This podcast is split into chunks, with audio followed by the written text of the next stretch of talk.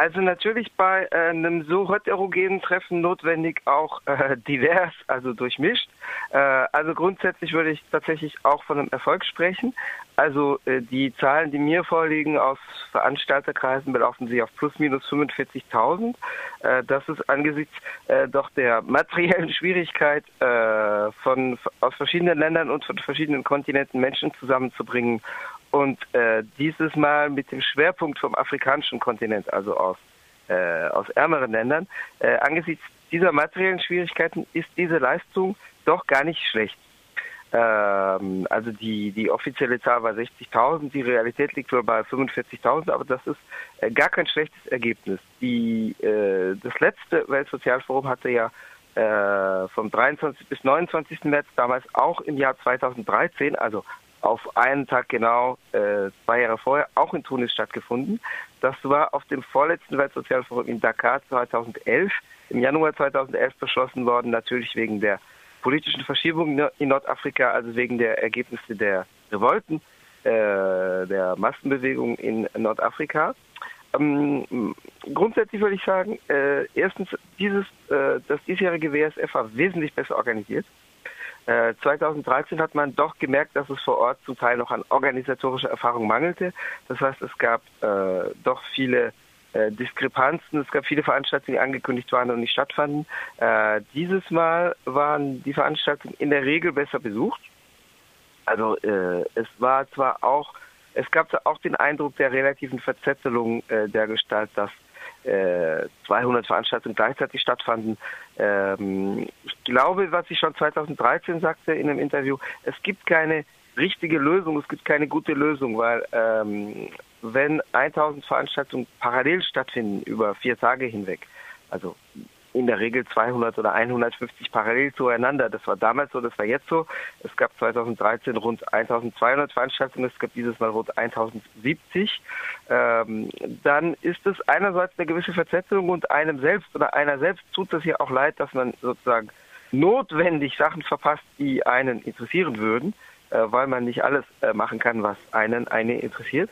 Äh, andererseits erhöht das die Partizipation, die Beteiligung, weil wenn in bei einer Debatte 20 Leute da sind und 15 diskutieren, dann haben drei Viertel mitdiskutiert. Und wenn sozusagen man die Debatten fusioniert, äh, was ja die Forumsleitung tun kann, indem sie sagt, das sind verwandte Themen, das sind nahe beieinander liegende Themenstellungen, legen wir doch die Sachen zusammen. Wenn dann, nehmen wir mal an, 200 Leute da sind und 15 melden sich auch zu Wort im Laufe von zweieinhalb Stunden, dann haben nicht mehr drei Viertel, sondern 7,5 Prozent mitdiskutiert. Also es gibt keine äh, gute Lösung, aber ich glaube, die Mischung oder die Dosierung aus äh, dem Versuch, möglichst viele Leute mitdiskutieren zu lassen und äh, verschiedene Sachen anzubieten, aber trotzdem es nicht zu sehr auseinander, äh, die Sachen nicht zu sehr, zu sehr auseinander verzetteln äh, zu lassen, sich zu lassen. Äh, die Dosierung ist dieses Mal besser gelungen, weil bei den meisten Veranstaltungen, wo ich war, waren 30 bis 40 Leute. Und äh, 2013 waren es häufiger 10 bis 15 Leute. Also sozusagen die. Bernhard, Bernhard zum zweiten Mal äh, Tunis. Äh, ist die Hoffnung, dass die Arabellion äh, doch noch nicht vor, äh, ja, doch noch vorangehen kann, immer noch da? Die, ja, ja. natürlich. Ja, natürlich. Also natürlich hat das die Ortswahl äh, mitbestimmt. Die Ortswahl ist im Winter 2013-14 getroffen worden, als gesagt wurde, also noch einmal geht's nach Tunis. Das, das nächste Weltsozialforum ist gleichzeitig äh, mit festgelegt worden. Also das nächste und das übernächste sind damals festgelegt worden. Das, das kommende war jetzt das von Tunis und das übernächste wird in Quebec in Kanada stattfinden im Oktober 2016. Aber die Ortswahl hängt natürlich mit dieser Hoffnung zusammen und natürlich gibt es auch dafür Gründe. Also grundsätzlich die Umbrüche in den arabischen Ländern sind nicht überall zu positiven Ergebnissen gelangt, vor allem wenn man an äh, den blutigen Stammas in Syrien denkt, als die allerschlimmste Situation. Äh, auch Libyen gibt zur Sorge Anlass und äh, mit der saudischen Intervention jetzt äh, der Jemen natürlich, also auch schon vor der Intervention, aber mit der Intervention jetzt erst recht. Aber Tunesien gehört, sagen wir mal, zu den hoffnungsfrohsten, zu den hoffnungserweckendsten äh, Beispielen, äh, wo sozusagen tatsächlich ein gewisser Demokratisierungsschub, der natürlich Tag für Tag auch wieder in Frage gestellt wird und auf dem Prüfstand steht, äh, mit der Arabellion oder mit den Umbrüchen in Nordafrika einhergegangen ist. Ähm, das, äh, das ist auch ein wichtiger Aspekt, was die Bilanz betrifft. Die tunesische Beteiligung hat zugenommen nach meinen Beobachtungen. Oder zumindest, also die globale Beteiligung hat ein bisschen abgenommen. Das waren 20 Prozent weniger als 2013. Das waren damals etwas über 50.000, zwischen 50.000 und 60.000. Die globale Beteiligung hat abgenommen, aber die tunesische hat wohl zugenommen. Es gab also 2013 auch eine Beteiligung, zum Beispiel aus Ägypten, die jetzt äh, kaum noch zu verzeichnen war. Es waren ägyptische Menschen da, aber in geringer Zahl. Das hat natürlich mit der massiven Repression und den Repressionsdrohungen in Ägypten zu tun. Ähm, es hat noch Beteiligung gegeben aus Marokko und Algerien mit einigen hundert Leuten. Äh, die Beteiligung aus Europa hat meines Erachtens abgenommen. Äh, also aus Europa hat sich das stärker konzentriert auf ähm, Mitarbeiter und zum Teil hauptliche Mitarbeiterinnen von NGOs und äh, von Gewerkschaften und auch die gewerkschaftliche Beteiligung hat abgenommen. Ähm, muss man auch selbstkritisch auch für die CGT, der ich angehöre und andere Organisationen anmerken, dass sozusagen zumindest quantitativ die Mobilisierung bei Gewerkschaften zu wünschen übrig lässt, wenn gleich es auch hochkarätig besetzte oder interessante Diskussionen gab, zum Beispiel zu Callcenters in Nordafrika, äh, Callcenters europäischer Unternehmen, die gerade in Tunesien und oder in Marokko angesiedelt sind. Und da gab es zwischen französischen und örtlichen, also tunesischen Gewerkschaften hochinteressante Diskussionen. Also qualitativ gab es durchaus äh, Leistungen, aber quantitativ hat die Mobilisierung abgenommen. Die tunesische hat zugenommen, äh, weil äh, sozusagen die, äh, die, der Anteil tunesischer Menschen an der Teilnehmerschaft am Weltsozialforum auch äh, gestiegen ist. Ähm, auch wenn die Dosierung sicherlich noch verbessert werden, werden könnte. Ähm, und die tunesische Situation zeichnet sich ja durchaus äh, auch dadurch aus, dass es äh, eine Gesellschaft gibt, die nicht im Stillstand sich befindet. Also die politische Situation erweckt den Eindruck, wenn man an die politische Situation in Tunesien denkt, 2013 fand sie statt unter einer islamistisch geführten Regierung, äh, die aber auch massiv aus Teilen der Gesellschaft angegriffen wurde. Mm, das Weltsozialforum 2013 fand sechs Wochen nach äh, dem Mord an einem linksnationalistischen Abgeordneten statt, Chokri Bel Aid. Das heißt, es gab massive Proteste gegen die Regierung, der vorgeworfen wurde, nicht, dass sie äh, den Abgeordneten umgebracht hat, aber dass sie den Leuten sozusagen carte blanche gegeben hat oder äh, dass sie die hat machen lassen, die, die Salafisten und islamistischen Extremisten, die die Täter waren. Äh, dieses Mal war der Kontext ein anderer. Die neue Regierung, die seit dem 6. Februar steht in Tunesien, ist die in einer großen Koalition. Eine große Koalition stehen eigentlich immer für politische Lähmung und sozusagen einen lähmenden Konsens, zumindest der etablierten Kräfte. Und das Weltsozialforum fand statt zwei Wochen, anderthalb Wochen nach einem dschihadistischen Attentat, äh, das einem touristischen Ort galt, also dem Bardot-Museum, dem größten Mosaikenmuseum äh, in, in Tunis. Also es ist ein Museum mit Ausstellungsgegenständen aus der phönizischen und der altrömischen Zeit.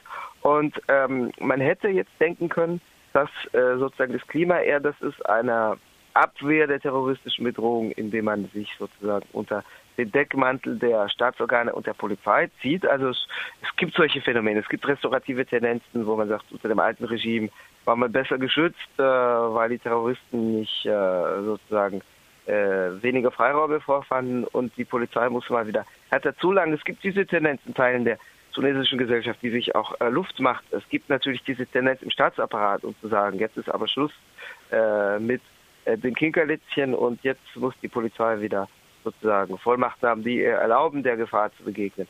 Aber ähm, die tunesische Gesellschaft ist dennoch trotz großer Koalition und trotz dschihadistischer Bedrohung, die real ist, keine des Stillstands. Wenn man sich die Streikbilanz anguckt, dann ähm, sind in den letzten in, in den letzten Wochen größere Streiks abgelaufen und stehen auch noch größere an. Ähm, seit Dezember, also was ansteht, ist im Januar, äh, Quatsch, im Januar, am 15. April, also im kommenden, in diesem Monat, in den kommenden Wochen, äh, der äh, Streik des Grundschulpersonals, also der Lehrer und Lehrerinnen an Grundschulen. Das war aber äh, so, dass es davor schon Streikwellen gab im Dezember an den Schulen und Hochschulen, also das Lehrpersonal. Ähm, Im Januar äh, gab es Streiks, zum Beispiel bei der bei der tunesischen Telekom. Im, im Februar eher örtlich ähm, bei einer Coca-Cola-Fabrik, zum Beispiel in Sfax oder bei den Berufsschulen in einer anderen tunesischen Stadt in Sus. Ähm, das heißt, die, die, die, die innenpolitische Situation ist nicht äh, zur Ruhe gekommen. Die Teilnehmer und Teilnehmerinnen haben es im Übrigen gemerkt, weil wer mit der tunesischen Luftfahrtgesellschaft Tunis eher angereist ist, hat nur äh, Karton-Sandwich-Fraß äh, vor Ort an Bord serviert bekommen. Äh, das war erstmal kein Grund zufrieden zu sein, aber das, was dahinter steckte, also der, die Ursache dafür, die war eher ein Grund zur Zufriedenheit, weil die Ursache ist ein Catering, ein Streit beim Catering im Flughafenbereich, der seit Wochen anhält. Bernhard, du, Bernhard, du hast äh, trotzdem diesen Terroranschlag erwähnt. Hat er das Treffen beeinflusst? Hat er das Treffen überschattet? Also überschattet nein, insofern als äh, es nicht so gewesen wäre, dass die Leute sich jetzt ängstlich geduckt hätten und gesagt hätten, man kann gar nichts mehr machen. Das würde ich mir unter überschattet vorstellen, dass man sozusagen eben Schatten unter dem lang sich aus dem Schatten sitzt und sozusagen im Dunkeln sitzt. Äh, das nein, äh, natürlich mitgeprägt ja, weil es natürlich mit Diskussionsgegenstand war weil es Gegenstand war auf der Auftaktdemonstration, die am Dienstag stattfand, die nicht so, also es gab zwei Demonstrationen zum Auftakt und zum Abschluss am Dienstag, 24. März und am Samstag, 28. März. Die waren beide nicht so groß am Dienstag, weil es aus Strömen geregnet hat und äh, vor allem die örtlichen Teilnehmer und Teilnehmerinnen zum Teil äh, abgeschreckt worden sind oder nur kurz mitgelaufen sind.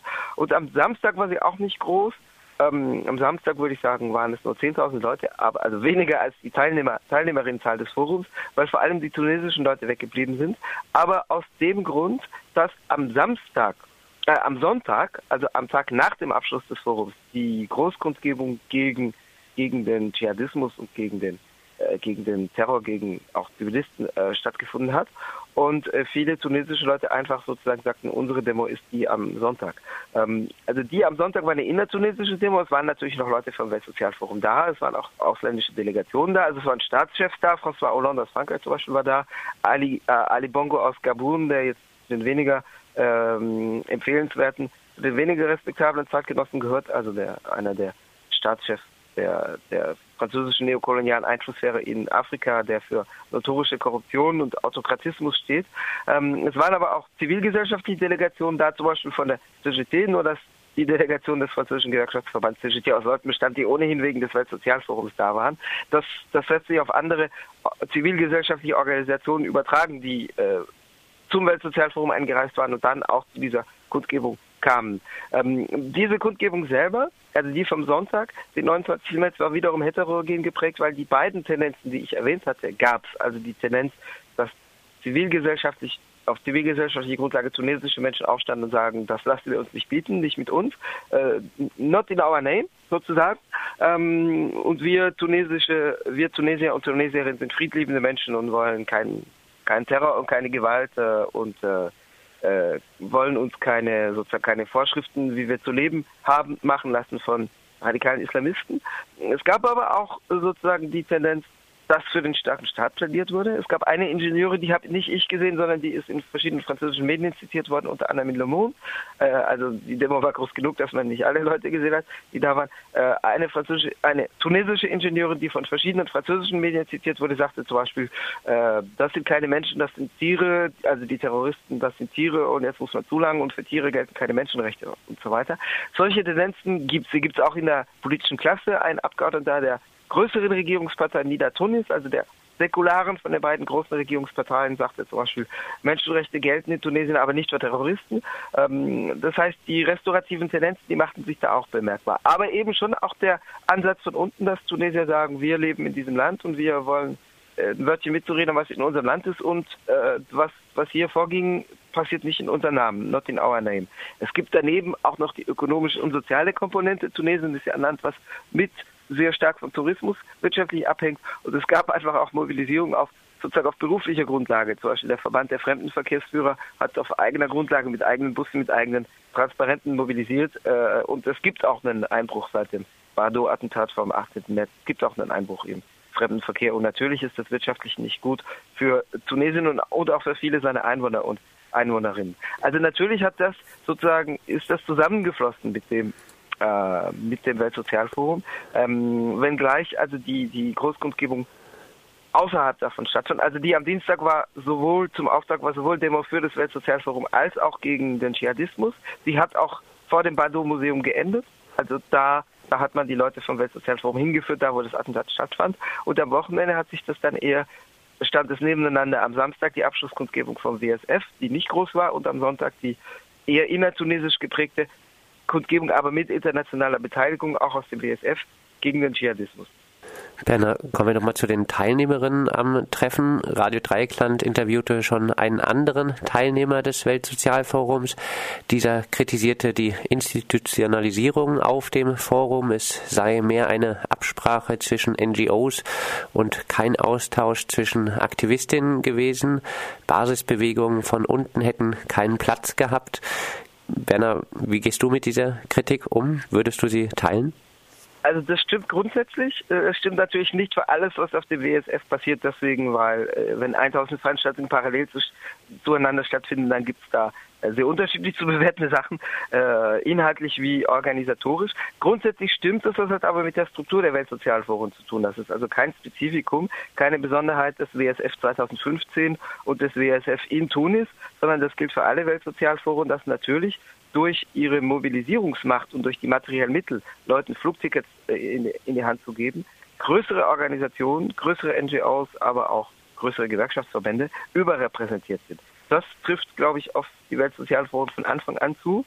Und ein anderer inhaltlicher, jetzt nicht unbedingt Widerspruch, aber was ein Widerspruch werden könnte, aber ein anderes Charaktermerkmal ist, dass es auch inhaltlich zu bewerten von Anfang an zwei Grundtendenzen gibt, weil das Weltsozialforum 2000 2001, im Januar 2001 in Porto Alegre, mit dem ja der Reigen losging, ähm, war zum Beispiel maßgeblich von französischen Kräften schon mit äh, geprägt, unter anderem von Attac, was es damals seit zwei, drei Jahren gab. Also Attac entstand ja in Frankreich. Ähm, und äh, das gab damals schon die starke sozusagen NGO oder gewerkschaftliche und zivilgesellschaftliche Komponente, die auch Basisbewegung mit einbezog. Aber es gab damals auch schon, oder damals sogar noch stärker, eine starke etatistische, linksnationalistische Komponente, unter anderem der französische Ex-Innenminister äh, Jean-Pierre Chauvenement, der äh, im Oktober 2000 als Innenminister zurücktrat, weil er sich zur Präsidentschaftskandidatur vorbereiten wollte, der war zum Beispiel präsent. Und das ist nun niemand, der mit Basisbewegung was am Hut hätte. Das ist wirklich ein sozialdemokratischer, linksnationalistischer Etatist, der als Kritiker durchgeht, weil er EU Skeptiker ist, aber der nichts, aber auch gar nichts mit Basisbewegung am Hut hat. Und aus Brasilien gab es natürlich auch äh, bei den ersten Weltsozialforen, die ja fünf Jahre lang alle in Brasilien oder vier Jahre lang alle zuerst in Brasilien stattfanden, in Porto Alegre, da gab es die massive Präsenz der Arbeiterpartei des PT, äh, der ja jetzt regiert und nicht nur rosige Ergebnisse zeigt. Das Weltsozialforum versteht sich trotzdem als äh, eine Art Gegentreffen zu den Treffen der Mächtigen. Gab es auf dem Treffen wirklich die Hoffnung auf eine wirkmächtige Gegenmacht? Äh, natürlich wobei ich, wie gesagt, äh, abhängig machen würde, wer diskutierte und zu welchen Themen. Also sagen wir mal, äh, das reicht vom Besten bis zum Schlimmsten. Ich fange beim Schlimmsten an. Es gab vor allem optisch, also nicht unbedingt bei Diskussionsveranstaltungen, äh, Präsenz von Anhängern zum Beispiel des iranischen Regimes. Also vom saudischen Regime war dieses Mal keine da. Wobei das sein kann, dass es eine Täuschung war. 2013 gab es die Nachricht, es seien auch Leute vom saudischen Regime da. Es stellt sich dann aber raus, dass es Zelte Zelte zur Verfügung gestellt waren, die sozusagen die Unterschrift, die Überschrift trugen, gestiftet vom äh, saudischen Regime. Es stellte sich dann aber raus, dass das Flüchtlingszelte waren, die davor anders, andernorts gedient hatten, nämlich für die Flüchtlinge, die aus Libyen, aus dem Bürgerkriegsland rüberkamen nach äh, Tunesien und die da drin untergebracht waren. Und da hat man dann die Flüchtlingszelte nochmal benutzt äh, für das Weltsozialforum. Also es ist nicht gesichert, dass es eine Präsenz von diesem Regime gab. Aber es gab zum Beispiel relativ stark Leute von der damaligen tunesischen und jetzigen, aber jetzt als Juniorpartner mit regierenden tunesischen islamistischen Regierungspartei Ennahda. Diese Präsenz hat aber abgenommen. Die haben 2013 wesentlich stärker mitgemischt. Auch deswegen, weil die jetzt kleinere Brötchen backen, weil sie zum Juniorpartner geworden sind. Und weil sie auch in ihrer eigenen Regierungsführerschaft gescheitert sind. Die mussten ja sozusagen ähm, ähm, doch äh, relativ schmählich aus, aus den Regierungsämtern aus ihrer ersten Regierung abziehen. Es gab eine gewisse Präsenz von Leuten vom Iran, von Anhängern des iranischen Regimes, ähm, vor allem optisch.